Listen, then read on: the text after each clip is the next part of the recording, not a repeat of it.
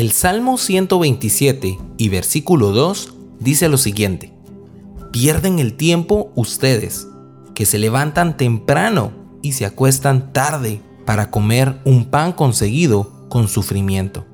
Porque Dios da a quien ama, aún mientras duerme. El descanso, según lo que dice la Biblia, es muy importante. De hecho, una de las primeras cosas que el Señor estableció durante la creación fue un día de descanso. De hecho, el nombre sábado, Sabbath en hebreo, significa descanso. El descanso es muy importante. Y lo que dice este salmo en el versículo número 2 es impresionante. Dice que perdemos el tiempo cuando nos afanamos, cuando nos levantamos temprano, madrugamos y nos acostamos tarde para tratar de conseguir un pan que al final lo hemos conseguido con mucho sufrimiento. Lo que está diciendo este versículo no es que no seamos diligentes y que madruguemos. Tampoco está diciendo que no nos esforcemos y que nos durmamos muy temprano.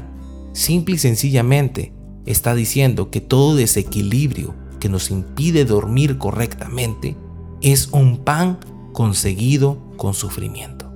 Dios no quiere que tú sufras para conseguir lo que necesitas. Dios solo quiere que tú te esfuerces.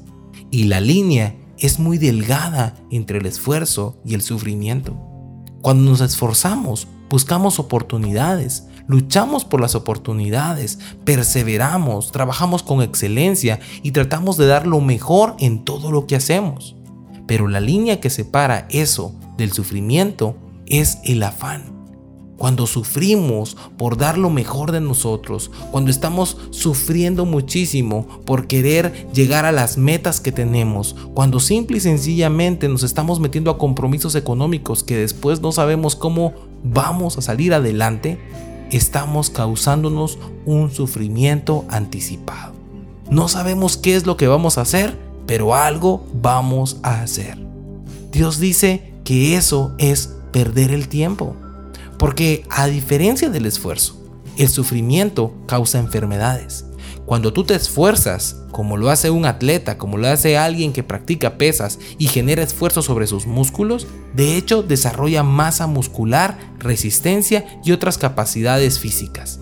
Pero el sufrimiento, el sufrimiento solo causa dolor, solo causa enfermedades, solo causa que tu vida vaya apagándose lentamente.